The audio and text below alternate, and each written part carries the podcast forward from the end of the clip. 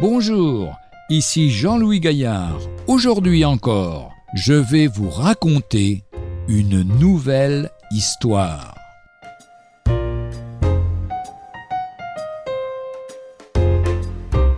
La crainte devient confiance. Un homme hésitait à traverser le Mississippi à l'heure du crépuscule, au temps de la conquête de l'Ouest américain. Le fleuve était gelé, mais notre homme, ne sachant pas quelle était l'épaisseur de la glace, s'y engagea cependant.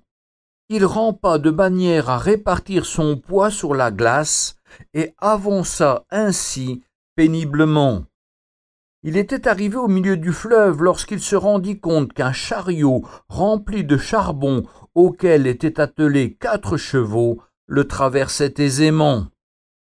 Il prit alors conscience que si la glace pouvait supporter un tel poids, il n'avait aucune crainte à se mettre debout et à franchir à pied la distance qui le séparait encore de l'autre rive. Il était maintenant plein de confiance. Nous-mêmes ne vivons pas dans la crainte, d'autant plus que la Bible nous dit Confie-toi en l'Éternel de tout ton cœur, et ne t'appuie pas sur ta sagesse.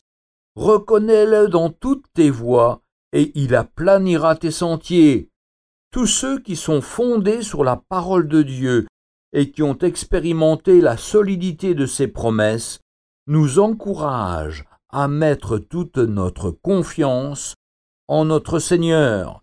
Avec lui, c'est du solide, et nous pouvons lui faire confiance pour toutes les traversées de notre vie.